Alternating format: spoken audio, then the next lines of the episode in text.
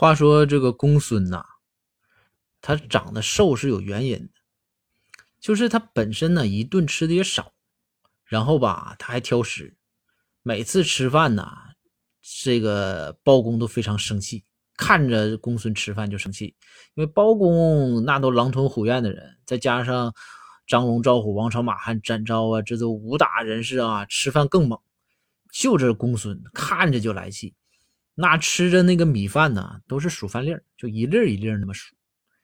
然后这又有一次大家聚餐，包大人看到公孙那么吃饭，那包大人就是这个火又上来。包大人呢，当然包大人也不可能跟公孙生气嘛。包大人就说：“说公孙呐，说你怎么吃饭就这么吃呢？大口大口吃，狼吞虎咽的吃就不行吗？”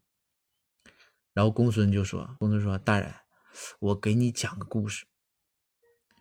这包大人爱听故事啊。包大人说：“那你说吧，公孙。”然后这个公孙就说：“说我呀，上辈子我就是我这个就是我要投胎的时候，知道吧？这阎王爷就问我，说你这个下辈子你想做什么？”这包大人一听，哎呀，这整的全面呐！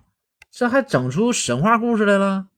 包大人说说那那公孙那那你你你你这个阎王让你选啥了？